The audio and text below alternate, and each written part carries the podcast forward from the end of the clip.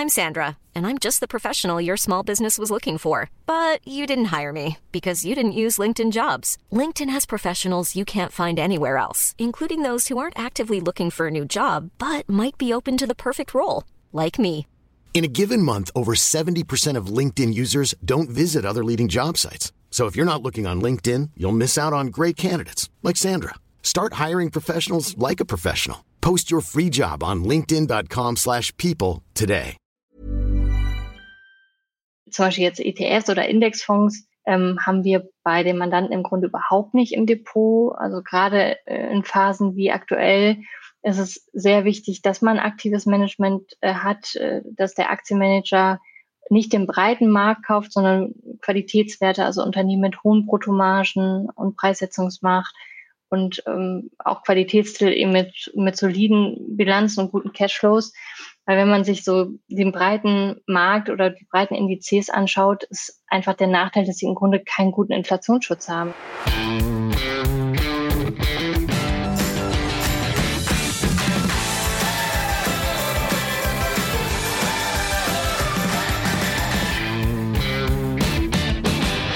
Hallo und herzlich willkommen zur letzten regulären Folge dieser siebten Staffel des Finanzrocker Podcasts.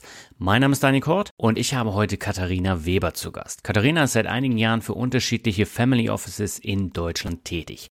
Seit Mai arbeitet sie als Seniorberaterin beim Tresono Family Office in Köln. Im Gespräch sprechen wir darüber, was Family Offices eigentlich sind, welche Aufgaben sie für Unternehmerfamilien und Stiftungen übernehmen und wieso ein Family Office aufgebaut ist. Darüber hinaus geht es um die Asset-Allokation der Familien, denn diese unterscheidet sich grundlegend von Privatanlegern. Und wir sprechen über die Learnings, die Katharina aus der Zusammenarbeit mit den reichen Familien mitnehmen konnte. Dieses Thema ist komplett neu im Finanzrocker Podcast und ist daher ein schöner Abschluss für diese Staffel.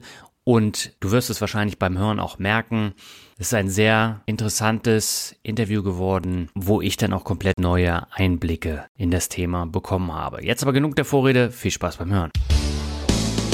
Meine Leitung geht heute nach Köln zu Katharina Weber. Sie ist Seniorberaterin beim Tresono Family Office und mit ihr möchte ich heute ausführlich über Family Offices, die Asset-Allokation reicher Menschen und einiges mehr sprechen. Bevor wir das machen, aber erstmal herzlich willkommen im Finanzrocker Podcast, Katharina. Hm, vielen Dank, Daniel. Schön, dass ich hier sein darf. Ja, mich freut es auch. Das ist ein Thema, was ich tatsächlich in über sieben Jahren immer nur angeschnitten habe, aber nicht als konkretes Thema gehabt habe. Lass uns äh, mal vorher, bevor wir auf die Family Offices eingehen, über deine Bezeichnung Seniorberaterin sprechen. Für welchen Bereich bist du denn Beraterin? Genau, also ich bin Seniorberaterin, das heißt im Grunde ist, bin ich strategische Beraterin bei Tresono, betreue Familien hier ganzheitlich, das heißt ähm, über alle Anlageklassen berate ich, arbeite Anlagestrategien aus für das Vermögen, setze mich aber auch mit den Familien zusammen und erarbeite eine Familienmission oder Vision für das Vermögen und mache auch das ganze Thema Nachfolgeplanung. Mhm. Und vielleicht noch ein Punkt, weil der mir sehr am Herzen liegt, das ganze Thema so Aus- und Weiterbildung der Next Gen. Das ist auch ein großes Thema, um das ich mich kümmere. Okay, das Thema Humankapital spielt also beim Family Office auch eine große Rolle. Absolut, ja. Okay, das vertiefen wir dann gleich nochmal. Lass uns erstmal einsteigen mit der Frage, was ist eigentlich ein Family Office? Genau, also ähm, das ist eine gute Einstiegsfrage. Was ist ein Family Office überhaupt? Also um den Begriff zu erklären, nutze ich am liebsten ein Beispiel, das so ein bisschen mhm. in Unternehmenslandschaft geht. Die Ursprungsidee ist eigentlich die, das eigene Privatvermögen genauso professionell zu managen wie das eigene Unternehmen. Ne? Also mit einer eigenen Geschäftsführung, ähm, du hast ein eigenes Controlling, eine Buchhaltung, Backoffice und einen eigenen Einkauf. Und das wäre im Family Office jetzt zum Beispiel die Investmentabteilung. Und dieses ja. Team oder auch Family Office genannt ist dann wirklich nur den Interessen der Familie, für die es tätig ist, verpflichtet. Er mhm. arbeitet dann, wie ich das gerade erzählt habe, zusammen mit den Vermögensträgern eine Anlagestrategie, berät in allen Anlageklassen, sucht, prüft Investments und steuert aber auch, kontrolliert und überwacht im Grunde alle externen Dienstleister, die man so hat. Also Banken, ähm, Hausverwalter, die Vermögensverwaltung oder auch die Manager. Und äh, liefert natürlich auch regelmäßig ein Reporting für die Familie. Und ganz häufig unterstützt auch ein Family Office bei diesen ganzen familienstrategischen Fragestellungen und im Bereich der Nachfolgeplanung. Also wichtig ist mir vielleicht noch die Ergänzung, dass der Begriff Family Office bis heute nicht geschützt ist und auch nicht einheitlich definiert. was mhm. ein echtes Problem der Branche ist, ja, weil sich im Grunde jeder Family Office nennen kann und die angebotene Leistung im Grunde ganz, ganz wenig mit der Ursprungsidee zu tun hat. Ähm, das macht es dem Nachfrager natürlich sehr, sehr schwer, den für sich passenden Partner in dem, in dem Dschungel zu finden. Okay. Das heißt, gibt es da dann auch ähm, so Betrugsfälle? Also es gab ja immer wieder Themen, ähm, wo Betrugsfälle äh, mal aufkamen. Deswegen ist äh, der Bereich ja jetzt sehr, sehr stark auch äh, von der BaFin reglementiert. Das finde ich in mhm. Teilen auch gut. Macht es natürlich den, den äh, ich nenne das äh, in Anführungsstrichen ehrlichen Anbietern da draußen auch nicht so einfach, weil die äh, Regulatorik so stark zugenommen hat. Ähm, ja. Aber was, was wichtig ist, ist, dass man eben versteht, wie sich ein Family Office finanziert und das macht im Großen und Ganzen auch einen der Hauptunterschiede aus. Hm. Es gibt ja Single- und Multifamily Offices. Was steckt denn da dahinter? Genau, also man unterscheidet zwischen einem Single-Family Office und Multifamily Office. Ähm, Single-Family Office kümmert sich immer um die Belange einer einzigen Familie, wobei die Familie natürlich aus mehreren Stämmen oder Generationen bestehen kann.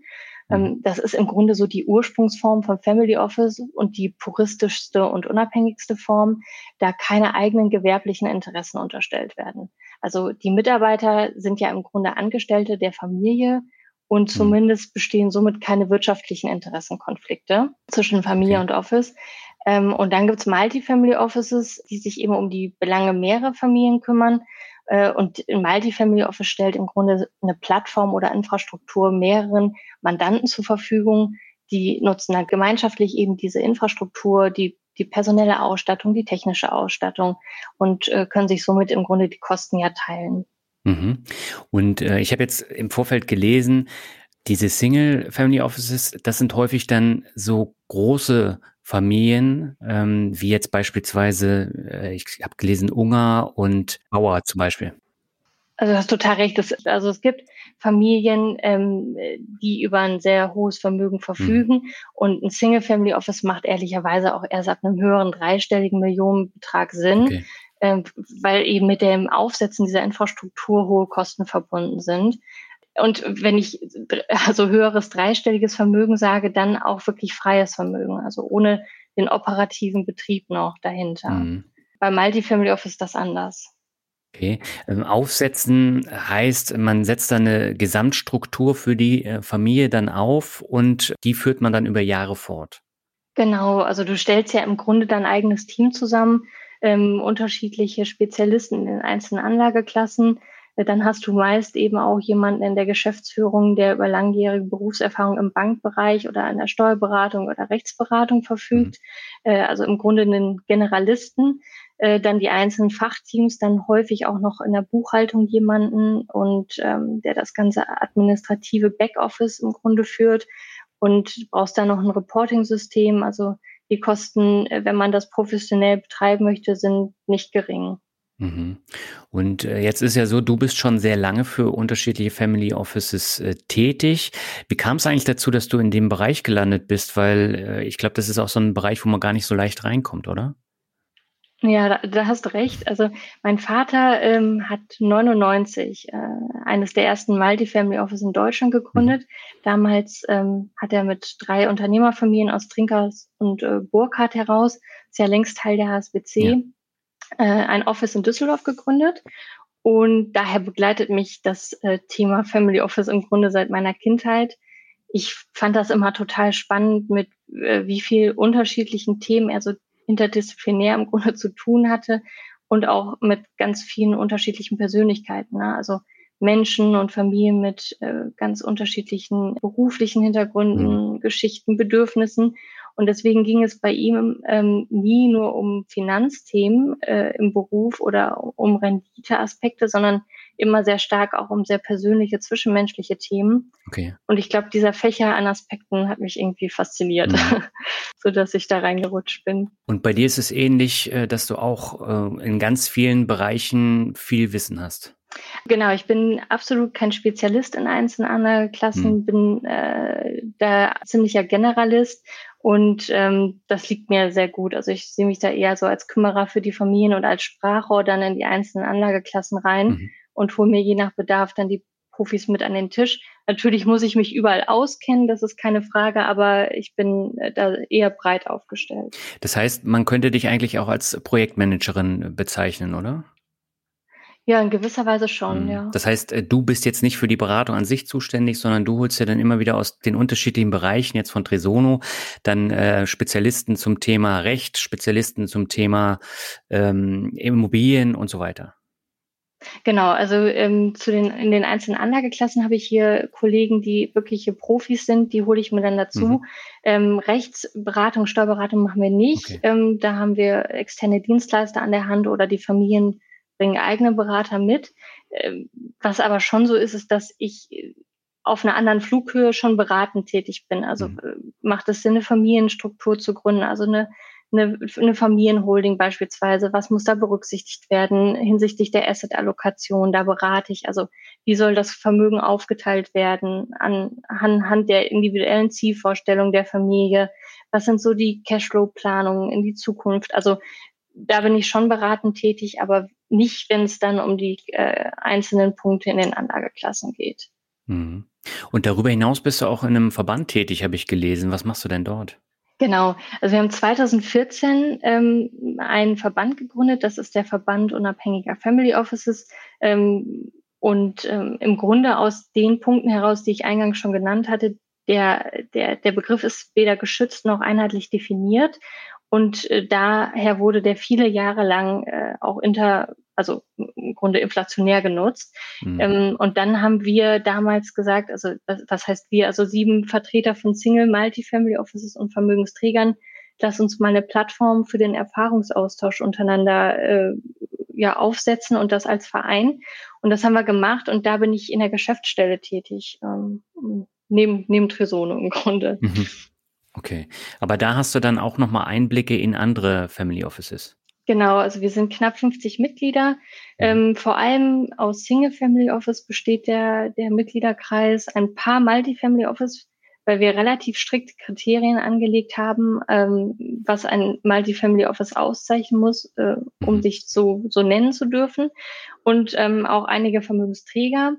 Und wir haben auch im Mitgliederkreis ein paar Wissenschaftler von äh, Hochschulen, die sich sehr stark mit dem Thema Family Office oder auch Familienunternehmen in der Forschung beschäftigen. In der Forschung? Genau. Mhm. Was sind das ähm, für Themen, ähm, um die Sie sich dann da äh, kümmern und da forschen?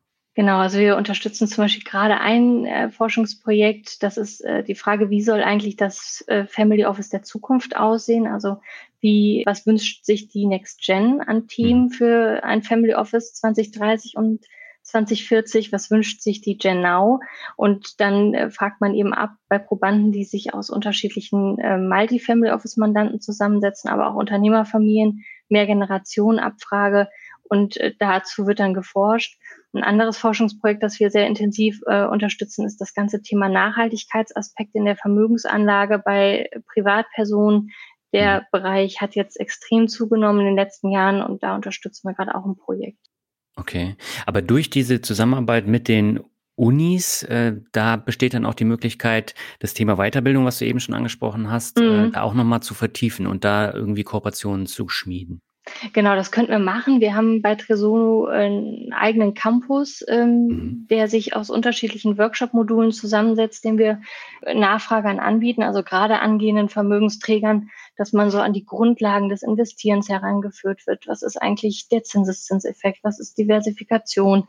Was ist Korrelation? Ähm, welche Strukturen gibt es eigentlich, ein großes Privatvermögen zu, zu steuern und zu strukturieren? Und dann mhm. gibt es auch Module für jede einzelne Anlageklasse oder auch, wie man Reporting äh, vernünftig liest, ähm, welche Kennzahlen es gibt, wie man die in Zusammenhang stellt. Also solche, solche Themen machen wir da eher und da arbeiten wir bisher nicht mit Hochschulen zusammen. Aber ähm, das sind auf jeden Fall Themen, äh, die wir regelmäßig auch mit äh, Lehrstuhlinhabern besprechen, gerade wenn es dann auch um so makroökonomische Themen geht. Hm. Das sind ja jetzt ziemlich allgemeine Themen, aber ist es denn bei den äh, Familien auch so, dass dieses Finanz- oder Geldwissen oft gar nicht so vorhanden ist, gerade bei den Jüngeren? Ja, also ich glaube, da muss man differenzieren, das kann man nicht so pauschal sagen. Mhm. Ich habe teilweise ähm, junge Leute äh, vor mir sitzen, die wirklich top ausgebildet sind und äh, von denen ich ganz, ganz viel noch lernen kann. Mhm. Und dann hat, hat man natürlich auch immer wieder mit jemandem zu tun, der einfach auch äh, aufgrund der beruflichen Wahl oder weil er noch recht jung ist, nicht so viel Erfahrung hat oder auch Wissen. Und ich würde sagen, das ist eben unsere Aufgabe, da eine Befähigung zu schaffen, Wissen zu vermitteln, auf einem verständlichen Niveau, äh, anders als viele andere am Markt, eben wirklich Komplexität abzubauen, nicht mit irgendwie Fachbegriffen zu jonglieren, sondern da äh, im, ja im Grunde ja Selbstvertrauen zu stärken. Also das, das ist so der Anspruch. Hm. Okay, das ist also komplett gegensätzlich zu einer Bank, wo ich jetzt als Normalo dann dahin gehe mhm. und äh, wo, wo, es nicht um Wissen geht, sondern es geht tatsächlich darum, ähm, dann Dinge zu verkaufen. Davon leben sie ja letztendlich auch. Mhm. Und bei euch ist es ganz anders. Ihr fangt mit der Bildung an und ähm, versucht, die dann zu befähigen, dann auch die Entscheidung zu treffen. Genau, also das ist, das ist mir zumindest extrem wichtig und das ist, geht meinen Kollegen ganz genauso. Natürlich kann ich als Familie auch zu einer Bank gehen und hm. muss mir, glaube ich, immer bewusst sein, dass die Bank äh, im Grunde ihre Leistungen versucht, auch quer zu subventionieren, ja, über den ja. Verkauf eigener Produkte oder das äh, Vereinnahmen von Provisionen bei neuen Investments. Und da liegt schon der große Unterschied dann zu einem puristisch aufgestellten Family Office. Hm. Ja, das können wir gleich nochmal vertiefen. Ähm, jetzt muss ich natürlich die Frage stellen, ab ähm, welcher Summe kann ich denn zu einem Family Office gehen und äh, wann rentiert sich das? Ja, ich kann wahrscheinlich nicht mit einer Million dann zu euch hingehen und sagen, äh, macht mal bitte mein äh, mhm. äh, Vermögen äh, größer, sondern das ist schon ein größerer Haufen. Ja, ja, ja, absolut. Also ich glaube, das ist sehr stark abhängig von der Struktur des Vermögens. Also viele mhm. Vermögensträger haben wirklich ein beträchtliches Vermögen, wenn es also wenn es auch um das operative Unternehmen geht, verfügen allerdings über eher ein kleineres bis mittelgroßes Privatvermögen. Und in dem Fall lohnt sich ein Family Office im Single Family Office Bereich erstmal nicht.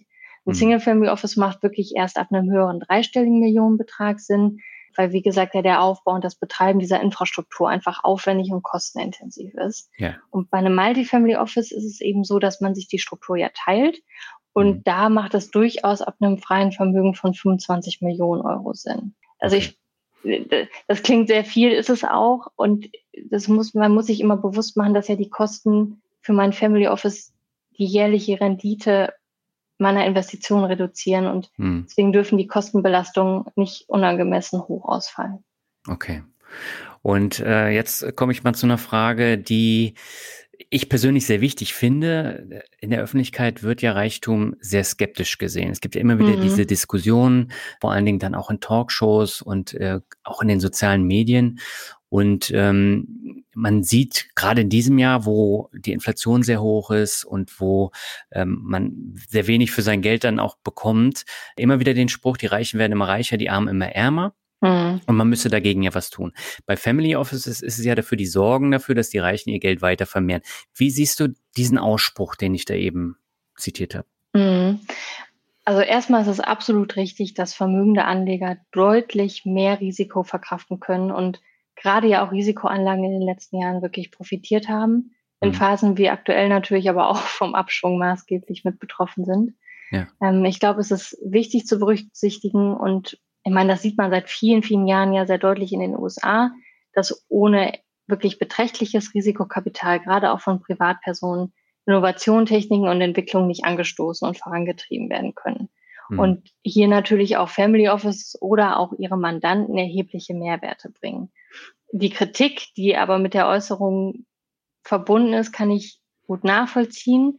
Ähm, ich finde es sehr interessant, dass im Zeitalter eigentlich der Globalisierung die Ungleichheit zwischen den Volkswirtschaften geringer geworden ist, aber mhm. innerhalb der Volkswirtschaften deutlich größer und auch die Polarisierung ja zwischen Ober- und Unterschicht innerhalb unserer Gesellschaft sehr, sehr stark zunimmt und mhm. aus meiner Sicht ein großes Problem, das wirklich dringend angegangen werden muss.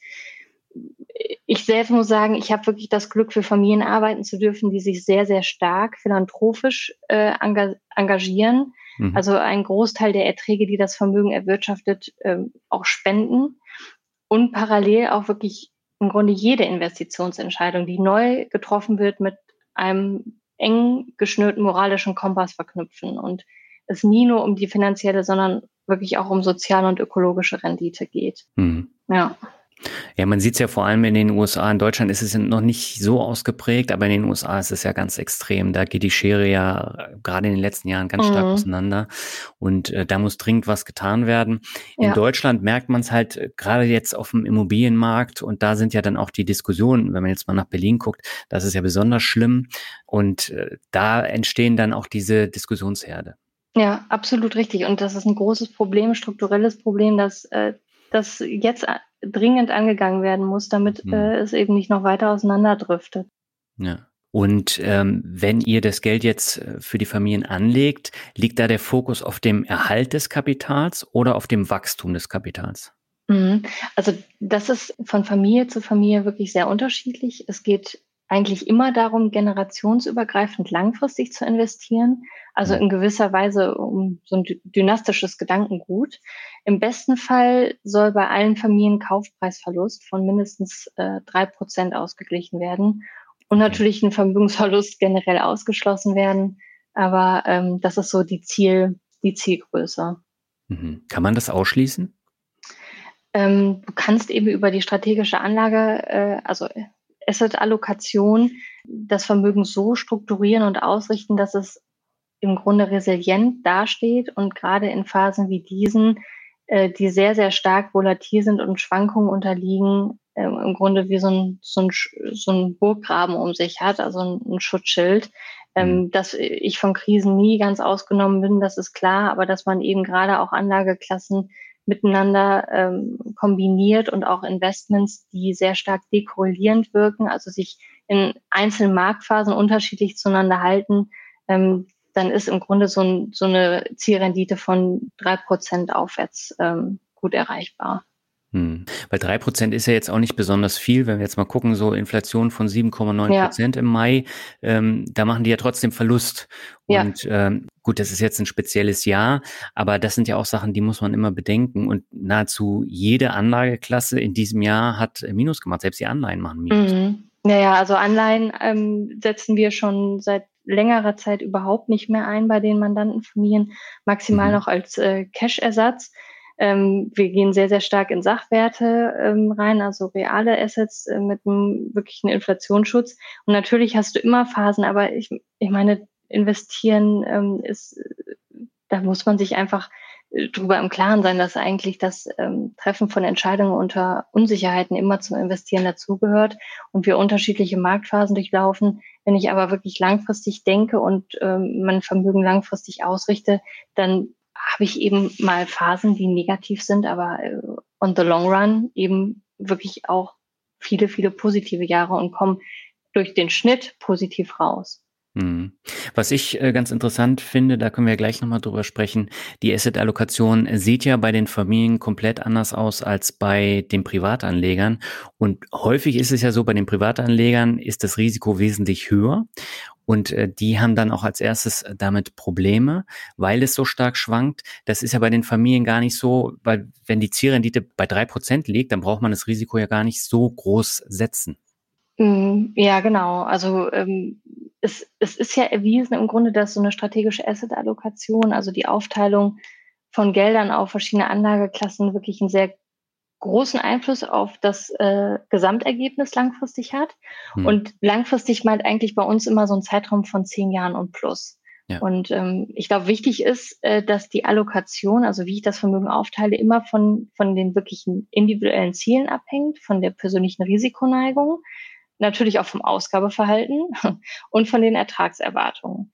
Mhm. Und es ist relativ einfach möglich, noch für sich so die Ertragsanforderungen selbst zu ermitteln, ja, aber schon die erwartenden äh, Erträge, die dann erzielt werden sollen, das deutlich schwieriger und mit hoher Unsicherheit verbunden und ja, dann kommen wir eigentlich ins Spiel. Okay. Und wie verdient ihr jetzt das Geld? Wird es jetzt ähnlich wie bei Fonds dann abgezogen vom Vermögen oder wird da jährlich eine Gebühr äh, bezahlt? Wie läuft das? Ähm, du meinst im Grunde, also wie wir honoriert werden? Genau. Genau, also wir ähm, sind wirklich rein beratend tätig, im Grunde wie ein, ein Rechtsanwalt oder Steuerberater mhm. sind wir rein auf Honorarbasis tätig. Also es geht ähm, nur um Beratung und Betreuung. Ähm, es gibt unterschiedliche Vergütungsmodelle am Markt. Also wir nehmen einen gewissen Prozentsatz auf das äh, Vermögen, das wir beraten. Ähm, geht am Anfang immer um die Vermögensarchitektur. Also ähnlich wie ein Architekt einen Hausplan, planen wir eben Vermögen erarbeiten dann eine Zielstruktur für das Vermögen, ähm, wie das Vermögen auf die einzelnen Anlageklassen aufgeteilt werden soll. Und dann muss ich als Family Office immer den Überblick über das Gesamtvermögen behalten und die Vermögensstruktur natürlich auch immer in Kenntnis aller familieninternen und, und rechtlichen und ökonomischen Umstände ähm, im Blick behalten. Hm. Und ähm, im zweiten Schritt werden dann immer die passenden Investitionen in einzelne Anlageklassen gesucht, geprüft und auch für die Familie umgesetzt. Und ähm, dann ist natürlich auch die Aufgabe eines Family Office über das Vermögen und, und die einzelnen Investments ein Controlling und Reporting zu legen. Also Performance-Auswertungen zu machen, äh, saubere Liquiditätsmanagement und Steuerung zu etablieren. Und dann eben koordinieren und steuern und überwachen wir auch alle externen Dienstleister. Mhm. Und das wird dann separat dann verrechnet. Also das ist jetzt keine Pauschale, die da berechnet wird, sondern äh, kommt dann auf die Leistungen drauf an. Genau, also immer im, im Grunde, was, äh, was das Gebührenmodell angeht, muss man sagen, teilt sich das, äh, teilt sich das auf.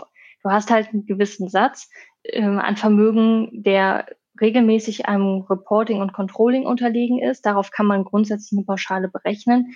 Und dann der Leistungsumfang, der noch zusätzlich hinzukommt, also die ganze strategische Beratung, ähm, die ist dann eben sehr stark abhängig auch von der Intensität, die uns die Familie in Anspruch nimmt. Und mhm. ähm, auch bei Immobilieninvestments beispielsweise, wir sind ja sehr, sehr stark im Immobilienbereich ähm, für unsere Mandanten unterwegs, kommt das natürlich auch immer auf die Komplexität, sage ich mal, der Immobilie an, die dann betreut wird. Also so pauschal kann man das nicht sagen, äh, wie, wie, wie teuer wir jetzt sind oder ein Family Office ähm, ist, denn das hängt wirklich sehr, sehr stark von, von den Wünschen und Zielen der Mandanten ab und wie stark man dann auch in Anspruch genommen wird. Hm. Und wo liegt jetzt bei Tresono als Multifamily Office jetzt so der konkrete Schwerpunkt? Habt ihr da einen Schwerpunkt?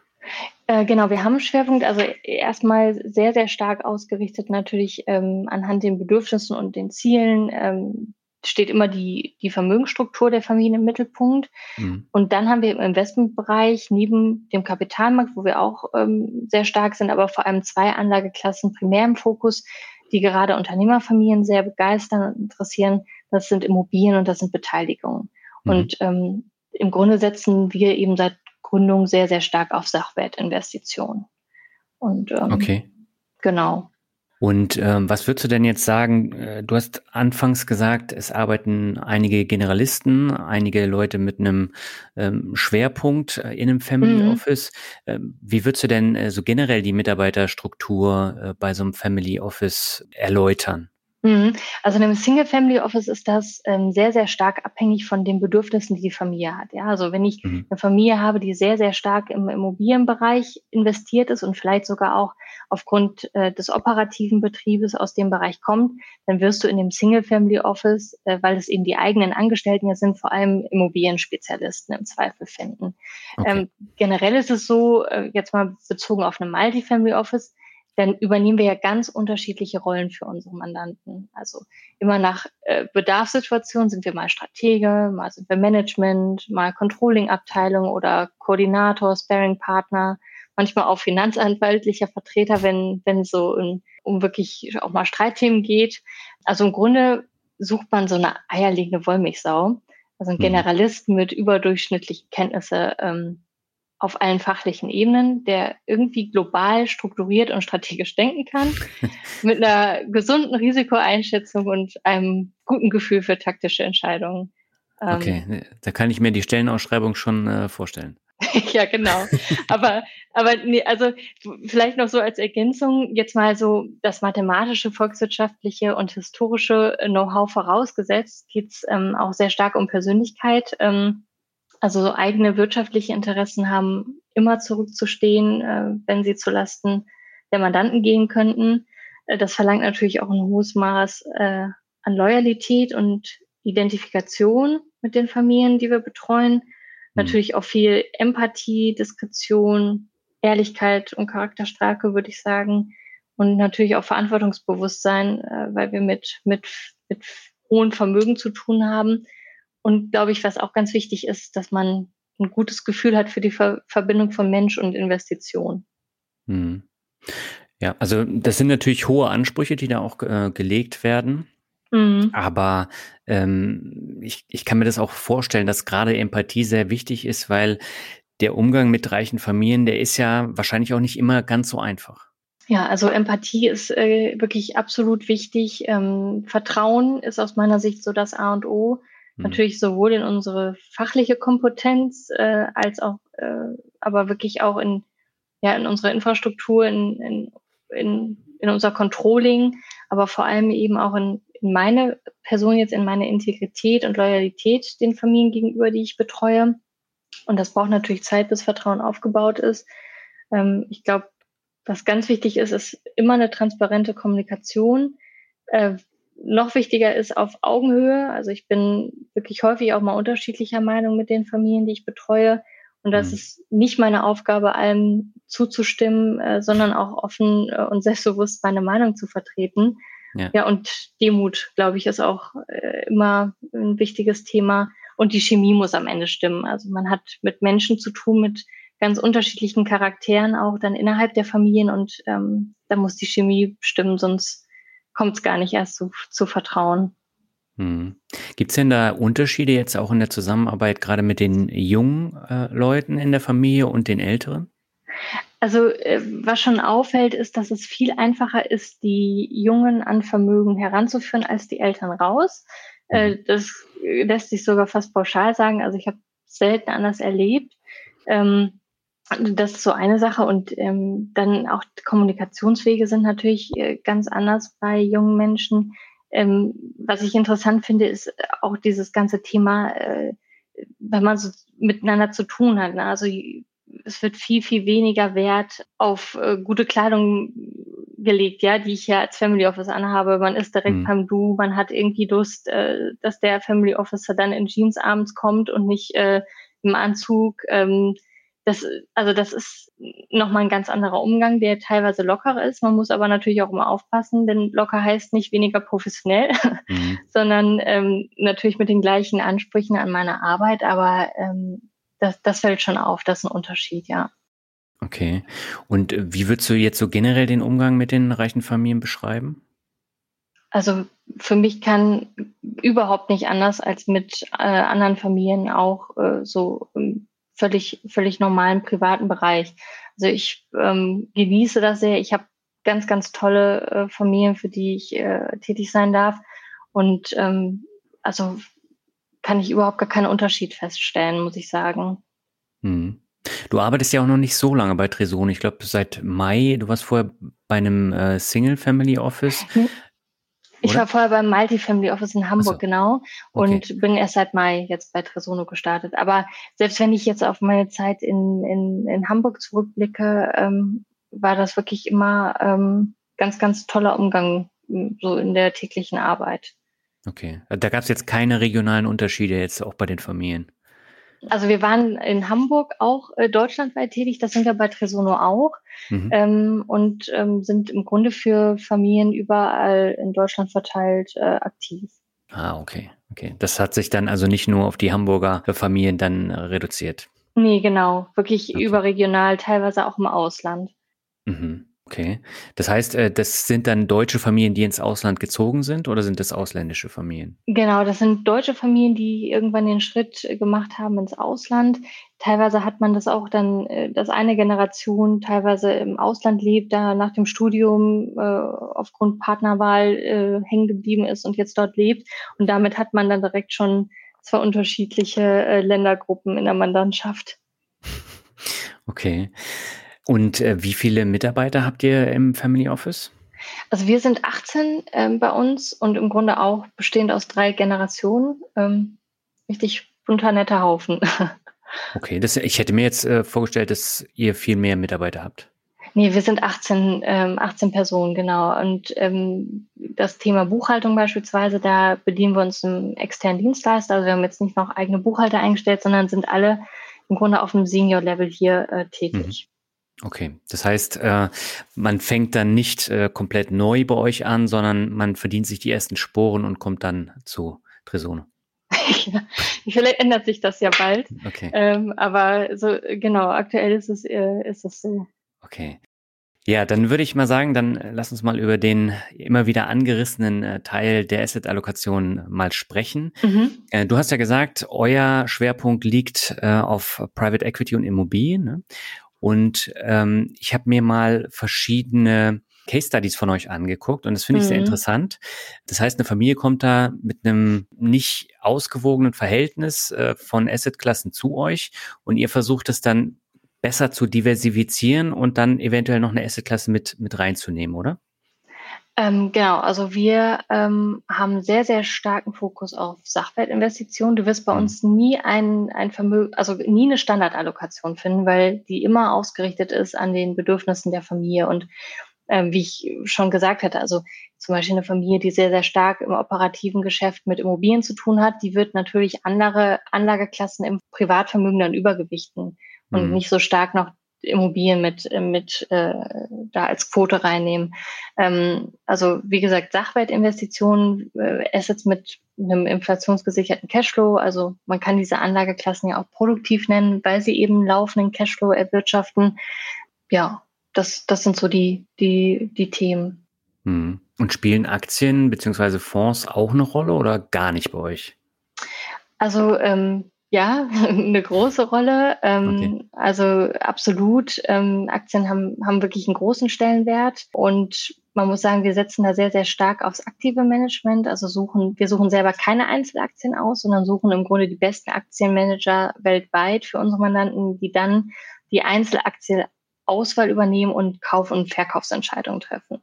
Und mhm. ähm, zum Beispiel jetzt ETFs oder Indexfonds ähm, haben wir bei den Mandanten im Grunde überhaupt nicht im Depot. Also gerade äh, in Phasen wie aktuell ist es sehr wichtig, dass man aktives Management äh, hat, äh, dass der Aktienmanager nicht den breiten Markt kauft, sondern Qualitätswerte, also Unternehmen mit hohen Bruttomargen und Preissetzungsmacht mhm. und ähm, auch Qualitätstitel eben mit, mit soliden Bilanzen und guten Cashflows. Weil wenn man sich so den breiten Markt oder die breiten Indizes anschaut, ist einfach der Nachteil, dass sie im Grunde keinen guten Inflationsschutz haben. Ja? Also hm. Energie- und Rohstoffwerte minimals gewichtet sind, ähm, was 1970, 80 noch komplett anders war. Also wenn man sich den S&P zum Beispiel anschaut, damals waren knapp 25 bis 30 Prozent noch Energiewerte gewichtet und heute sind es irgendwie drei bis fünf. Ja. Und dann hast du halt eben auch das Problem, dass du ähm, ziemlich viele Unternehmen auch in, in den Indizes hast, in einem negativen Cashflow. Also das war, weiß ich jetzt nicht, beim S&P äh, hatte ich letztens noch gesehen, 15 Prozent der Unternehmen, die einen negativen Cashflow haben. Und das sind natürlich Themen, die du über ein aktives Management dann au also ausschließen kannst. Hm. Ja gut, aber du brauchst natürlich auch das nötige Kleingeld, um so einen Manager dann äh, bezahlen zu können. Absolut richtig, hast total recht. Ähm, deswegen äh, nutze ich zum Beispiel ETFs auch immer als Basis in, in meinem Vermögen, aber das äh, hier diese Wahl, die hat man dann eben, wenn man entsprechend Vermögen mitbringt. Ja, weil äh, zum Beispiel Gerd Kommer sagt ja immer, äh, aktives Management schlägt den Index nur sehr, sehr selten. Und mhm. da hat er mhm. ja auch nicht ganz unrecht, wenn man jetzt so die Fonds äh, sieht. Aber ähm, das scheint ja bei euch dann zumindest ein anderer Ansatz zu sein. Ja, also wir haben, äh, wir haben sehr gute Manager, die es äh, schaffen, auch den Markt zu schlagen. Aufgrund ja. unserer Größe in der Mandantschaft haben wir eben auch Sonderkonditionen bei Vermögensverwaltern, die nicht deutlich über den, äh, den ETFs, also dem Index dann liegen, was die Kostenseite anbelangt. Ja. Also das ist natürlich ein Vorteil. Ähm, und man muss dazu sagen, wenn, wenn wir auch Kapitalallokation für Unternehmen machen, also wir sind fast dann der Treasurer im Grunde für das Unternehmen, dann ist es eben wichtig, dass man zumindest das Risiko nach unten begrenzt, nicht immer mit nach oben geht in den Hochphasen, sondern dann eben schaut, dass man das Risiko nach unten begrenzt. Und da äh, ist aktives Management eben, was gerade Unternehmen angeht, äh, wichtig. Ne? Hm. Ja. Und äh, bei den Sachwerten, da haben wir ja die Immobilien, wir haben aber auch die ähm, Private Equity Sachen und ich habe gesehen, Land- und Forstwirtschaft spielt auch eine Rolle. Wie kommt das denn? Genau, also wir suchen immer Sachen, die sich auch im Grunde gerade in schwierigen Phasen konträr zu anderen Anlageklassen verhalten. Und da ist eben Infrastruktur, Land und Forst ein wichtiges Thema. Land und mhm. Forst hat man eben auch wieder das Thema laufende Pacht, also einen laufenden Cashflow.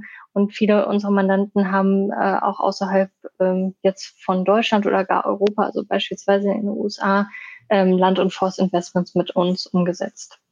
Mhm. Genau. Und, und das funktioniert dann auch tatsächlich in so schwächeren Phasen wie jetzt gerade? Läuft sehr, sehr gut, genau, mhm. weil es eben dekorreliert wirkt äh, und eine Stabilität in so ein Vermögen reinbringt. Und wir haben natürlich dann die Verwalter vor Ort, die sich kümmern und nah dran sind, denn das ist von hier aus ja gar nicht möglich zu bewerkstelligen. Mhm. Und wie ist es bei Private Equity? Sind es dann tatsächlich so Startup-Investments oder wie kann ich mir das vorstellen? Nee, genau. Also das sind ganz, ganz unterschiedlich. Also natürlich machen wir auch mal Venture-Fonds, also hm. wirklich in den Frühphase-Finanzierungen reinzugehen, aber vor allem eben wirklich Buyout-Investments, ähm, die äh, in etablierte Unternehmen, die schon einen positiven Cashflow vorweisen.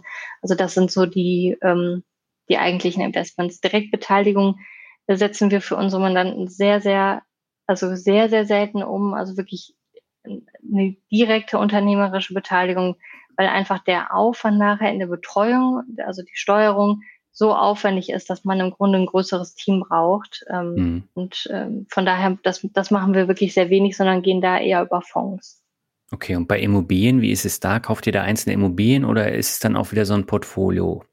Äh, da machen wir wirklich Bestandsinvestments äh, und kaufen einzelne Immobilien an. Wir haben eine sehr, sehr große Immobilienabteilung bei uns ähm, mhm. und äh, auch einen eigenen Architekten äh, im Haus, ähm, machen Asset Management, Property Management. Ähm, also da äh, kaufen wir einzelne Großobjekte auch an.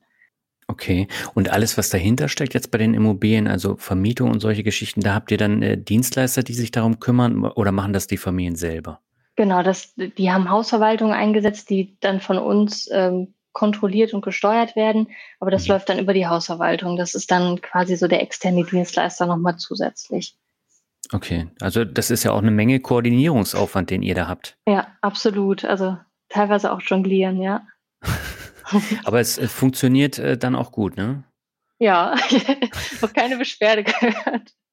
Naja, weil gerade mit so einem kleinen Team und äh, du brauchst ja wirklich dieses breite Fachwissen. Von daher sind die Anforderungen, ja. die du genannt hast, ja äh, jetzt nicht einfach mal so rausgehauen, sondern die brauchst du ja wirklich, sonst funktioniert es ja nicht. Ja, hast du absolut recht. Also deswegen ähm, glaube ich, gerade dieses Thema äh, Professionalisierung im Single-Family-Office-Bereich, hm. wo man häufig noch äh, Offices hat mit ein, zwei Mann, die Großvermögen, also wirklich beträchtliches Vermögen koordinieren und managen und steuern.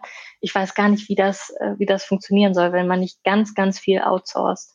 Mhm. Ja, das ist ein äh, wichtiger Punkt. Wenn ihr jetzt investiert, wie hoch sind denn die Summen für solche Investments? Sind die jetzt sechsstellig, sind die siebenstellig, achtstellig? Wie kann ich mir das vorstellen? Also muss, muss natürlich immer auch passen zu der Gesamtvermögensstruktur de, der Familie. Also hm. ich würde jetzt wirklich nie zu kleinteilig investieren. Das ist einfach der, also man kann ja auch überdiversifiziert sein, das ist zeitaufwendig und teuer, ähm, aber auch eben nicht zu großteilig, dass ich auf einmal ein Klumpenrisiko im Vermögen habe.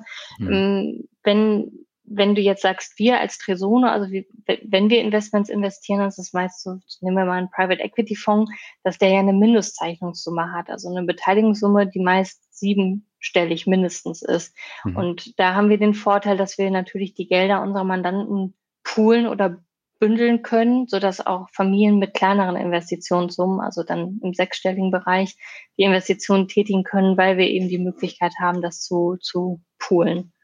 Hm. Ja, weil auch das ist ja bei vielen Privatanlegern ein Problem, dass sie viel zu kleinteilig denken und dann hier mal noch ein mhm. ETF, da mal noch eine Aktie, aber letztendlich äh, trägt es ja überhaupt nichts dann zur Rendite bei, sondern das ist nur ein äh, Aufwand, den ich dann am Ende damit habe. Genau, du bist in dem Moment, du, du denkst, du, du, du machst alles richtig, weil du breit diversifiziert bist, aber du mhm. bist schon so kleinteilig diversifiziert, dass einmal der Impact des Investments, selbst wenn es gut läuft, sehr, sehr gering ist und einfach ja. auch die Kostenbasis nicht mehr gerechtfertigt ist. Ja, absolut. Und ich glaube, das, das ist auch so ein Punkt, den man, den man lernen muss. Wie ist es bei den äh, Familien? Äh, nehmen die sich am Anfang dann zu viel vor? Wollen sie sich dann noch breiter aufstellen oder äh, müsst ihr die dann so ein bisschen bremsen und sagen, lieber fokussiert?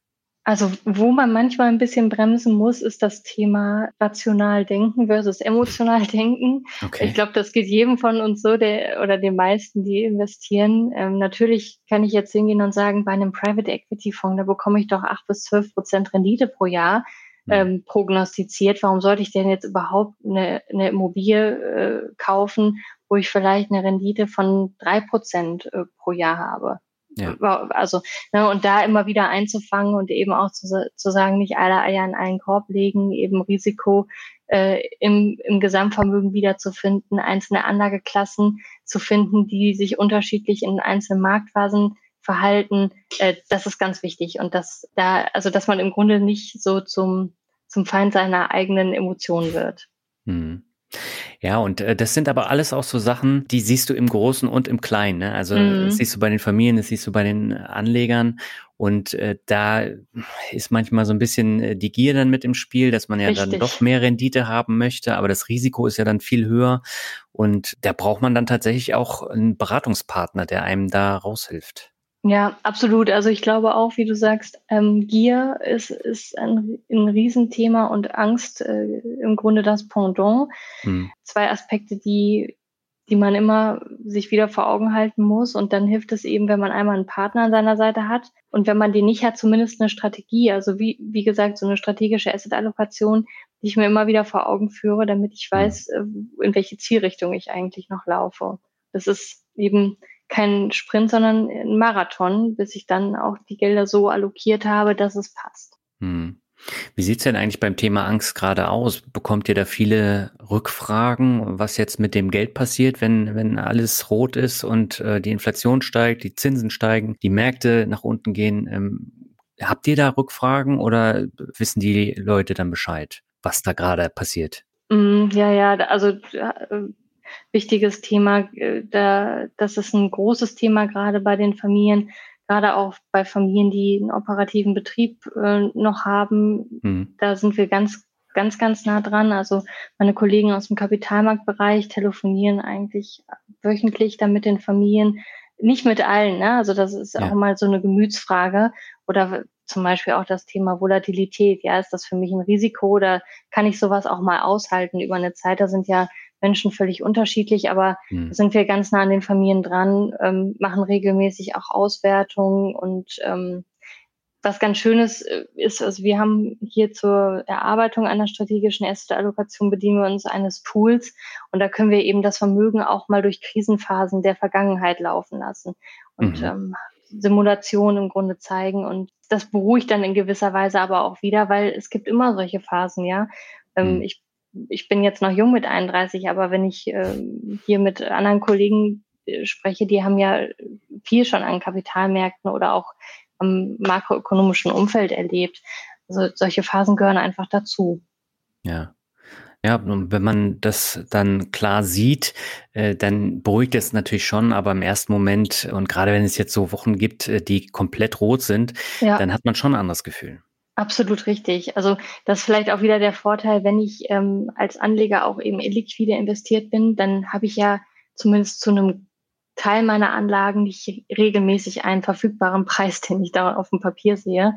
Mhm. Ähm, und ähm, das ist natürlich bei Anlegern, die jetzt im Grunde nur am Kapitalmarkt investiert sind, äh, wo ich jederzeit auch einen Preis habe und meine Anlagen einer Kursschwankung unterliegen, viel, viel deutlich sichtbarer. Ja, jetzt ist ja so, du hast die Private Equity Fonds angesprochen, wir haben über Land- und Forstwirtschaft äh, gesprochen, wir haben über Immobilien gesprochen. Das sind zum überwiegenden Teil ja auch Sachen, wo ich als Privatanleger gar nicht reinkomme, weil ich einfach das Vermögen nicht habe. Jetzt habe ich gesehen, es gibt auch sogenannte Club-Deals. Was steckt denn da dahinter? Ah ja, genau. Also bei einem Club-Deal wird im Grunde für eine Großinvestition Geld von verschiedenen Anlegern gebündelt mhm. und man investiert gemeinsam, weil man ein immer zeitlich befristetes Projekt gemeinsam umsetzen möchte. Okay. Sind ähm, vielleicht mal ein Beispiel, also zum Beispiel ein Immobilienclub-Deal, soll eine größere Projektentwicklung umgesetzt werden im höheren zweistelligen Millionenbereich und ähm, es existiert bei einem Club-Deal in dem Sinne kein Arrangeur, der die mhm. Konzeption oder Strukturierung im Vorfeld übernimmt. Also alle Details äh, werden zwischen den beteiligten äh, Investoren vereinbart und die treffen auch am Ende alle Entscheidungen gemeinschaftlich. Also es handelt sich eigentlich sehr stark um ein unternehmerisches Immobilieninvestment, bei dem alle Beteiligten aktiv mitwirken. Und das unterscheidet dieses Investment oder diese Form des Investments zum Beispiel sehr, sehr stark von einem Immobilienfonds, bei dem ich einen Fondsmanager habe und als Anleger eher eine passive Rolle einnehme. Mhm. Deswegen bieten klappt die jetzt vor allem so zwei Vorteile, kann man sagen. Äh, also erstens erlauben sie mir eine Verteilung des Risikos äh, auf verschiedene Schultern eine Familie beispielsweise hat die Möglichkeit, ein Investment zu investieren, hm, das eigentlich nach, äh, nach Mindestvolumen viel zu groß für sie wäre. Aber da sie sich mit anderen Familien zusammentut, partizipiert sie von einer Investition und dieses Thema wird nicht zum Klumpenrisiko im Vermögen.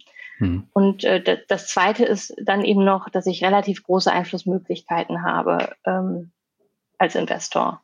Aber das heißt, äh, als reiche Familie habe ich einfach viel, viel mehr Möglichkeiten als, als kleiner Privatanleger, ne? Ja, du hast, du hast eine ganz andere Möglichkeit, an Informationen heranzukommen. Du hast eine hm. ganz andere Möglichkeit zu investieren.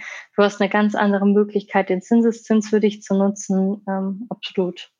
Ja, Jetzt haben wir noch nicht über Stiftungen äh, gesprochen. Das ist ja auch äh, eine Geschichte, die bei reichen Familien eine große Rolle spielt. Mhm. Stiftungen werden ja auch häufig äh, genutzt, um ja nicht so viel Steuern zu zahlen. Ähm, was sind denn so die Hauptgründe für, für Stiftungen beim Family Office? Beschäftigt ihr euch damit? Genau, also Stiftungen sind ja ein riesiges Feld. Äh, deswegen ja. muss man so ein bisschen differenzieren, ob es sich zum Beispiel um eine Stiftung handelt, die Teil einer Familienstruktur ist mhm. also zum Beispiel eine Familienstiftung, oder ob es sich um eine gemeinnützige Stiftung handelt. Also wir haben ähm, sowohl Familienstiftungen äh, im Mandantenkreis als auch gemeinnützige Stiftungen. Ähm, bei vielen unserer Mandanten ähm, ist es so, dass neben dem Privatvermögen eben noch eine gemeinnützige Stiftung besteht. Ähm, da machen wir zum Beispiel die Kapitalallokation und aus den Erträgen wird dann die Stiftungsarbeit beziehungsweise Programmarbeit umgesetzt. Mhm. Ähm, und bei einer Familienstiftung ist es eben so, dass es fast schon unter diesem Begriff Asset Protection äh, gesehen wird, eben Gelder in eine Stiftung einzubringen. Diese Stiftung ist ja dann selbstständig, gehört sich selbst, ähm, mhm. hat keine Mitglieder oder Gesellschafter, verfolgt im Grunde ja diesen wirtschaftlichen Zweck und ähm, ist, ist unsterblich, ja. Ja. Und ähm, wenn, wenn das so eingesetzt wird, dann geht es meistens darum, bei unseren Mandantenfamilien aber eigentlich immer nur um bestmögliche Absicherung vor Vers Zersplitterung, wenn die Familie immer größer wird oder auch ähm, wenn es wenn es um Thema Erbstreitigkeiten geht. Hm. Ja, man sieht's ja immer wieder. Ne? Also äh, ich glaube, bei, bei Tengelmann ist es ja auch immer wieder so ein großes Thema ähm, gewesen. Gibt noch diverse andere, wo es dann Streitigkeiten gibt ums mhm. äh, Erbe. Und da muss man natürlich das Ganze so aufbauen, dass man es dann auch äh, auseinander dividieren kann. Ne? Das kannst du eben, äh, genau, also das, das Thema ist halt, ähm, dass man immer gucken muss, äh, wenn man gemeinschaftlich investiert als Familie, dass ja das wirklich das Vermögen dem Familienwillen unterworfen ist und mhm. dass man äh, sich eben auch mal auseinander ähm, entwickeln kann und das ist völlig normal. Das hat viele Vorteile, zusammen als Familie äh, aktiv tätig zu sein. Ich finde es aber auch sehr wichtig, dass jeder dann noch parallel sein Privatvermögen hat, um sich da entweder unternehmerisch selbst verwirklichen zu können oder auch einfach so Dinge tun zu können, die ihm am Herzen liegen und wichtig sind. Ähm, da sollte man nicht zu stark eben in diesem Konstrukt gefangen sein. Mhm. Gibt es denn eigentlich auch ähm, Familienmitglieder, die dann selber ihr Geld anlegen, so privat?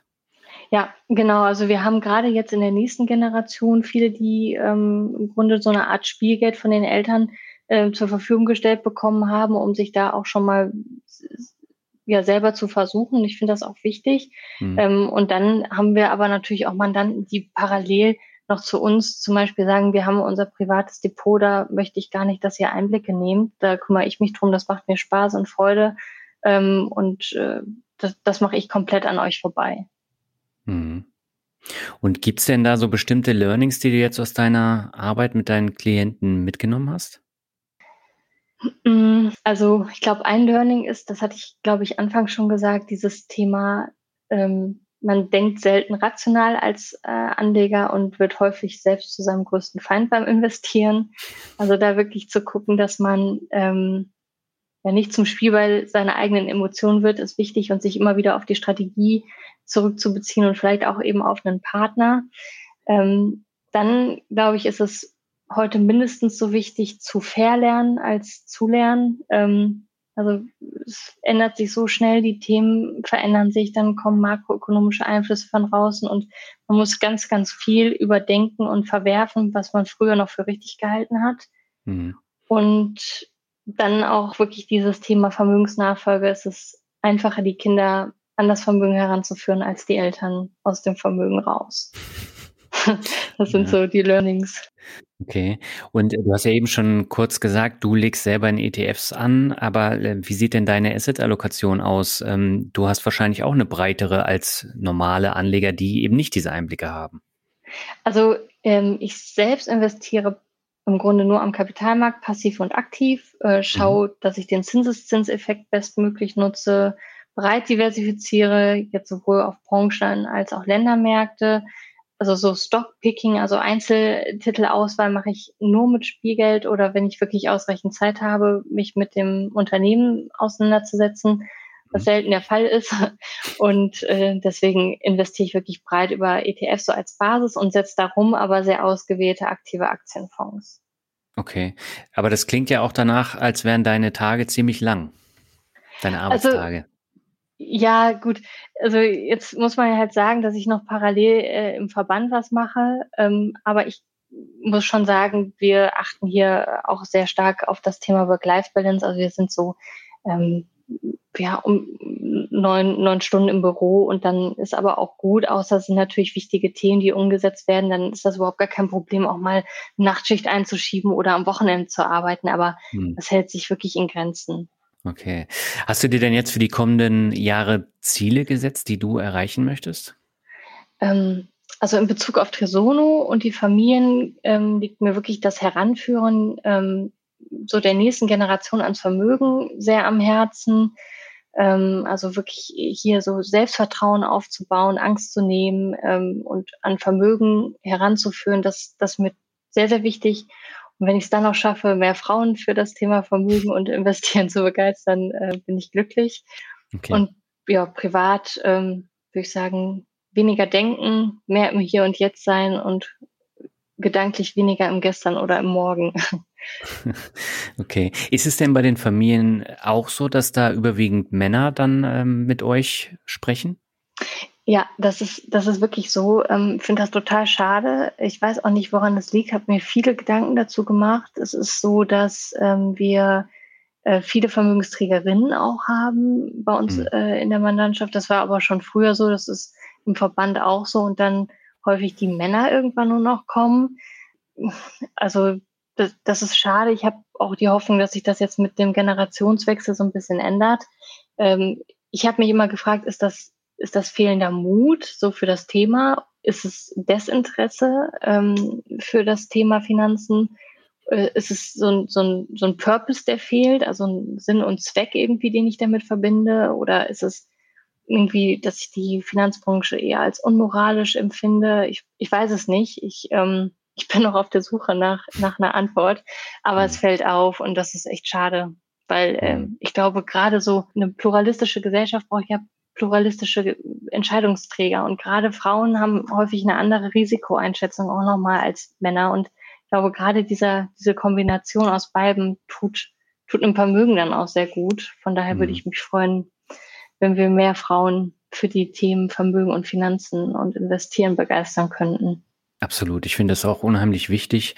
Und äh, wie ist es denn bei euch oder generell jetzt so bei Family Offices? Ist da der Männeranteil auch höher? Also wir sind relativ bunt durchmischt. Wir haben auch eine Vorständin im Vorstand, äh, was ich richtig toll finde. Und ähm, aber es, es fällt schon auf, dass du dann Frauen häufig eher in diesen Themen wie Buchhaltung findest oder ähm, äh, also Vermögensbuchhaltung, Finanzbuchhaltung, also sehr stark auch im Backoffice-Bereich, selten aber in, als Spezialisten dann in, im Private Equity-Bereich beispielsweise. Das ist schon, das fällt schon auf und das, äh, das ist ein Thema, äh, das, also das dringend auch Veränderung bedarf.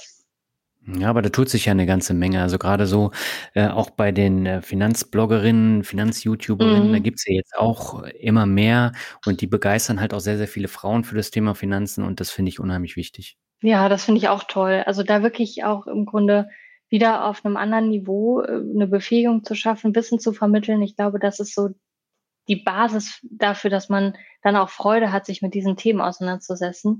Das ist selten Desinteresse, sondern äh, aus meiner Sicht häufig wirklich fehlendes Selbstvertrauen und äh, einfach, weil das Wissen fehlt. Ja. ja, ich bin echt gespannt, wie sich das entwickelt. Ich würde sagen, wir kommen zum Abschluss zum obligatorischen Word Shuffle. Das heißt, ich nenne die Begriffe, du sagst, was dir dazu einfällt. Mhm. beginnen möchte ich mit dem Begriff Geld. Ach, Geld ähm, beruhigt, ähm, und ist daher ähm, mit Sicherheit etwas, was einem für seine Lebenssicherheit etwas bedeutet, dass es wichtig ist. Ähm, aber für mich persönlich ähm, ist es auch nicht mehr als Beruhigung. Hm. Ja, aber gerade in so Zeiten wie jetzt, wo alles teurer wird, äh, da beruhigt es dann natürlich nochmal umso mehr. Hast du recht, ja, das stimmt. Kommen wir zum zweiten Begriff, das ist Hamburg. Hamburg ist eine tolle Stadt, ähm, wirklich eine Weltstadt, ähm, total bunt, durchmischt, kulturell, ähm, total spannend. Ähm, ich bin dort nie heimisch geworden und bin wahnsinnig froh, dass ich wieder ähm, im Rheinland lebe. Okay, woran lag das? Das ist eine gute Frage. Also mir war es irgendwie zu groß. Ich fand auch jetzt hoffentlich hören nicht zu viele Norddeutsche zu, wahnsinnig schwer, mit den Norddeutschen ins Gespräch zu kommen. Also das macht einem der Rheinländer oder hier auch im Pott äh, es viel einfacher, wenn man neu in eine Stadt kommt, irgendwie ins Gespräch zu kommen, miteinander fröhlich zu sein. Man muss sich ja gar nicht wiedersehen, aber für einen Moment hatte man Spaß. Und das war in Hamburg ähm, wirklich schwierig. Ja, du sprichst mit einem Norddeutschen, also von daher. Ähm, Ach so. Also, ich finde dich total sympathisch und du bist auch so offen. das freut mich zu hören. Das war natürlich auch ein langer Weg der Entwicklung, aber ich wollte noch mal was zu Hamburg sagen. Ich habe ja auch in Hamburg gewohnt und ich fand Hamburg so furchtbar. Also ich komme aus Lübeck, bin mhm. in Berlin aufgewachsen. Berlin fand ich noch viel schlimmer als als äh, Hamburg, ähm, weil da ist es mir tatsächlich sehr sehr schwer gefallen, da äh, mit Leuten auch ins Gespräch zu kommen. Habe mhm. aber auch in Baden-Württemberg studiert und äh, da auch gearbeitet und da ist es mir auch viel einfacher gefallen gefallen. Und also Hamburg ähm, hat mir gar nicht gefallen. Also da waren, ja. waren die Leute tatsächlich irgendwie komisch. Ja, genau. Also ich, ich schließe mich deiner Meinung an. aber es gibt auch Ausnahmen. Natürlich, die gibt es aber immer. Genau, die gibt es immer. Ja. Dann kommen wir zum nächsten Begriff, das ist Ehrenamt. Ehrenamt, ja, das äh, versuche ich ja umzusetzen im Verband, gibt mir wahnsinnig viel. Ähm, muss dazu sagen, ich bin nicht nur ehrenamtlich im Verband tätig, sondern habe da auch einen Minijob, ähm, wobei der über das Ehren, also über diese, also im Grunde ist ein Ehrenamt äh, noch zusätzlich, weil es immer über diese diese 450 Euro hinausgeht, mhm. ist mir sehr, sehr wichtig. Ähm, ich würde gerne noch mehr machen, deswegen würde ich mich irgendwann freuen, wenn es auch irgendwie eine Viertageswoche gäbe, um sich einfach noch mehr engagieren zu können, weil ich finde, das gibt, also mir persönlich gibt es wahnsinnig viel, ähm, was mir der Beruf nur in Teilen gibt. Mhm. Der nächste Begriff, ich glaube, es ist ein Hobby von dir, es ist Kochen. Kochen, ja, fantastisch. Ähm, ist für mich wie Meditation, deswegen wirst du bei mir keinen Thermomix finden in okay. der Küche. Ich liebe es, abends zu schnibbeln, mit frischen Zutaten zu arbeiten und ähm, ja, mich, mich komplett einzulassen und macht mir auch viel mehr Freude als Backen, weil ähm, man äh, sich nicht so arg ans Rezept halten muss, sondern sich auch mal ausprobieren kann und es schmeckt meist trotzdem noch. Okay. Ja, ist cool. Also wenn du dann runterkommst nach der anstrengenden Arbeit, vor allen Dingen auch geistig anstrengenden Arbeit, ähm, dann ist es ja wirklich toll. Ja, genau. Also das, das tut richtig gut. Und gerade so das Schneiden, ähm, dann ist irgendwie ja so ein meditativer Akt. Hm. So, jetzt bin ich gespannt, was du sagst zu meinem Standardbegriff Rockmusik. Ja, das ist ein schwieriges Thema. Habe ich mir fast gedacht. ja, genau, also schwieriges Thema bei mir. Aber ich muss sagen, ich höre alles. Ähm, grundsätzlich bin ich überhaupt nicht festgelegt. Ich höre aber noch lieber so Jazz und ähm, gerade so, wenn ich runterkommen muss, liegt mir das noch mehr. Aber ähm, ich bin per se nicht gegen Rock, aber es ist zumindest ähm, auch nicht ganz oben auf meiner Liste. Okay. Der nächste Begriff ist Reichtum. Reichtum. Ähm, Im Grunde würde ich da an die, an die, an das Thema äh, anknüpfen. Reich, was wir vorhin besprochen hatten, äh, mhm. reich und arm. Auf der einen Seite würde ich mir wünschen, dass die Schere äh, wirklich äh, weiter zusammengeht und nicht weiter auseinander. Das ist ganz wichtig. Ähm, und Reichtum hat für mich nicht nur mit Geld zu tun, sondern ähm, auch ganz viel mit Lebensqualität und, und im Grunde Glück im Kopf. Und ähm, von daher ist Reichtum für mich, wie gesagt, nicht nur Geld, sondern sind ganz viele andere Aspekte, die das Leben lebenswert machen. Und ähm, meistens ist man selber seines Glückes Schmied und kann zumindest schauen, Aspekte in seinem Leben so auszugestalten, dass das Leben von Reichtum erfüllt ist. Mhm. Dann kommen wir zum vorletzten Begriff. Ist, glaube ich, auch ein Hobby von dir, nämlich Golf. Ah, Golf äh, ist kein richtiges Hobby. Ich habe mal mit sechs mal eine Platzreife gemacht ähm, okay. und habe dann jahrelang überhaupt nicht gespielt, sondern war habe Tennis Bundesliga gespielt, hat mir viel mehr Freude gemacht. Muss mhm. aber sagen, ähnlich wie das Kochen wirkt es meditativ und ähm, deswegen bin ich ähm, jetzt wieder so im Einstieg drin. Meine Partnerin hat jetzt auch angefangen zu spielen und deswegen findet man mich ab und zu auch mal auf dem Platz. Habe ich aber erfahren, dass die Platzreife nur zwei Jahre gültig ist ähm, und man im Verein sein muss. Das heißt, ich muss sie neu machen. Okay. Und ähm, da bin ich jetzt dran. Okay, na, da drücke ich dir auf jeden Fall die Daumen. Danke. Vielleicht kannst du ja dann auch mal mit dem einen oder anderen Familienmitglied golfen gehen. Ja, ich glaube, das ist gar nicht so, so verbreitet bei uns in der Landschaft. Ähm, okay. Ich müsste mir da jemanden suchen. Ähm, ist ja immer so ein bisschen abgestempelt, äh, so als der Sport. Ja. Ne? Aber ähm, wüsste gar nicht, wer das aktiv betreibt. Aber hier im Kollegenkreis sind zumindest ein paar. Na, immerhin. Immerhin. Dann kommen wir zum letzten Begriff. Du hast es eben schon angesprochen. Äh, Glück im Kopf. Äh, Glück ist der Begriff. Vielleicht magst du es noch ein bisschen ausführen. Ja, also ich, ich glaube, dieses, also sobald ich anfange, mich nicht mit meinen Gedanken zu identifizieren, trete ich so ein bisschen zurück und in dem Moment empfinde ich zumindest persönlich Glück weil ich merke, dass im Grunde alles gut ist, ja. Also Glück für mich beginnt im Kopf, kann noch so schwierig sein, ähm, auch die Phasen da draußen, aber wenn ich mich immer wieder zurückbesinne, muss ich sagen, so, solange ich mich selber nicht mit dem identifiziere, mit, mit allem Möglichen da draußen identifiziere und auch nicht mit meinen Gedanken, empfinde ich Glück. Das klingt jetzt wahrscheinlich irgendwie für den einen oder anderen sehr, sehr eigenartig und abstrakt. Das ist aber so das, was ich mit Glück empfinde momentan. Mhm. Ja, aber ich glaube, das macht ja den Begriff äh, auch aus. Also ich stelle den ja fast jedes Mal und mhm. jeder sagt was anderes und hat ein anderes Gefühl für Glück und äh, das ist auch wichtig.